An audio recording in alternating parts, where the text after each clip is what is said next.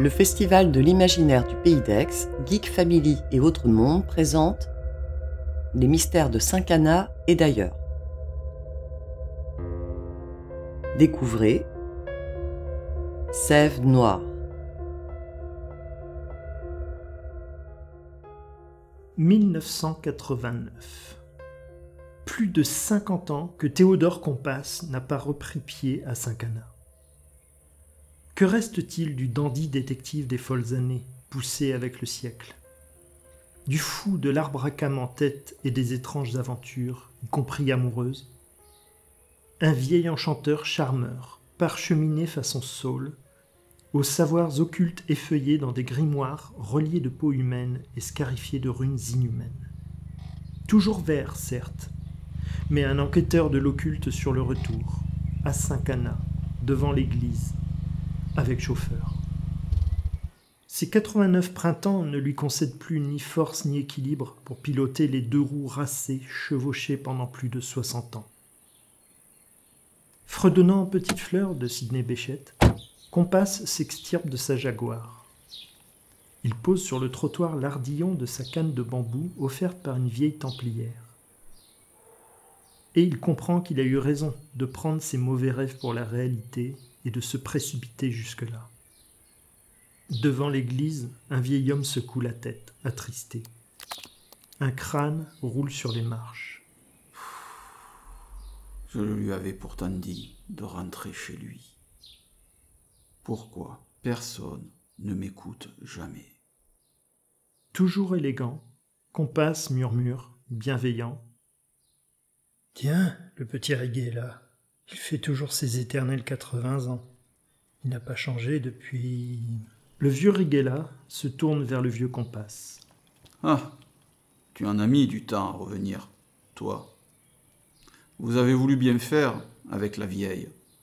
Mais, comme que ce soit, vous avez mis une sacrée pagaille à la longue. Mais maintenant, c'est la canne sacrée qui morfle. De quoi? De quoi, de quoi? La sorcière du temple. Elle a laissé sa dernière étincelle de vie pour vaincre le maudit croisé. Mais lui, il n'est pas mort. Il a été vaincu, mais il a trouvé refuge dans la crypte où les Templiers cachaient des reliques et la canne source. Son âme a été aspirée par une jarre de sang noir, affamée, ramenée de Terre Sainte. Du pétrole? Cette terminologie de sang noir l'inquiète. Non, non, pas du pétrole. Un sang, pas d'ici. Épais, épais et corrosif. Destructeur et contaminant. Oui, Compass frémit. Ce venin acide aussi dans les veines séculaires d'un de ses deux complices à long chapeau. La bourbe d'informes monstres immondes. Du sang de cloaque, de l'empire Dlé. ces mains de pâte d'ouvriers. Ils ont ouvert la crypte et ils m'ont fait tomber la jarre. Et elle s'est cassée. Le fluide maléfique se répand et se nourrit de tout. Et l'âme affamée de ton templier s'en est fait pousser un corps. Il suce la canne, et les demoiselles ne répondent plus à mon appel. Je ne peux rien faire, moi. Il est du temple, le maudit, pas des plantes.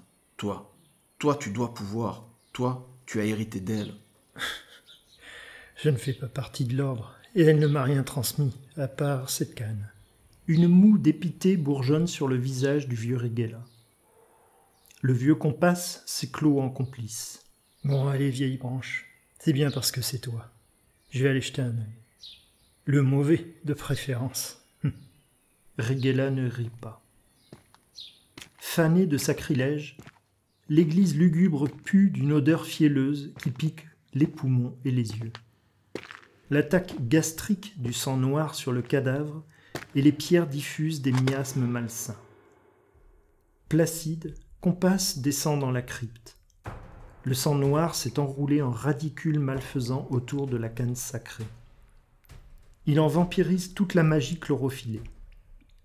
Mais ces racines malsaines n'ont pas épanoui une belle plante, juste une espèce de fantoche de bure éméchée aux griffes goulues, au rictus lépreux sous des yeux vicieux. Raclant sa gorge glaireuse de pu noir, Deosario grogne. Je suis le rhizome de la nuit. Ah, ça s'empire.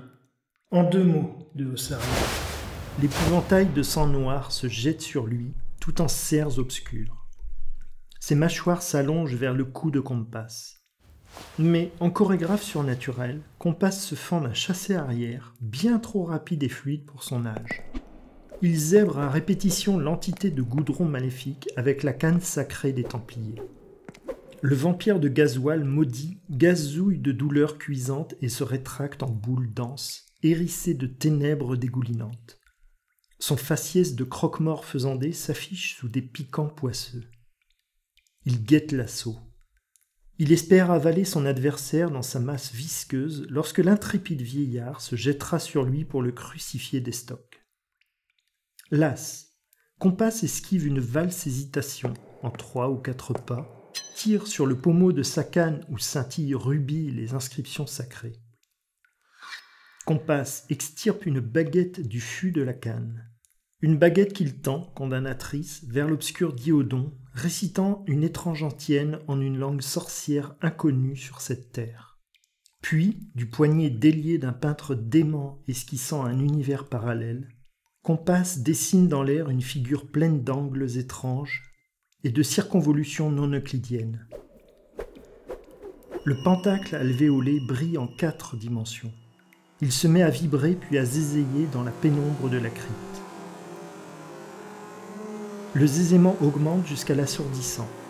Soudain, un essaim gigantesque de guêpes extraterrestres surgit du portail dimensionnel et se jette sur Deosario, l'enveloppant d'une vague sans cesse ondulante de zébrures vermeilles et dorées. Puis, l'essaim s'éclipse dans sa ruche, enlevant avec lui dans leur monde les ignobles fluides corrompus, avec l'âme amère et engluée dedans. Comme s'il sortait d'un thé dansant, Compass quitte d'un pas léger l'église. Il lance au vieux Rigella. Allez, c'est fini. Pour cette fois, oui. Mais et s'il y a une autre fois? Ah, je crains, mon vieux Rigella, que pour moi, ce ne soit la dernière. Sève noire. Une audiofiction écrite par Georges Fauveau. Narrée et réalisée par Vincent Corlet avec les voix de Georges Fauveau.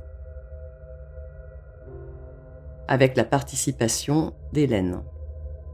Produite par le Festival de l'imaginaire du Pays d'Aix, Geek Family et Autre Monde, le 15 octobre 2022 à Saint-Cana.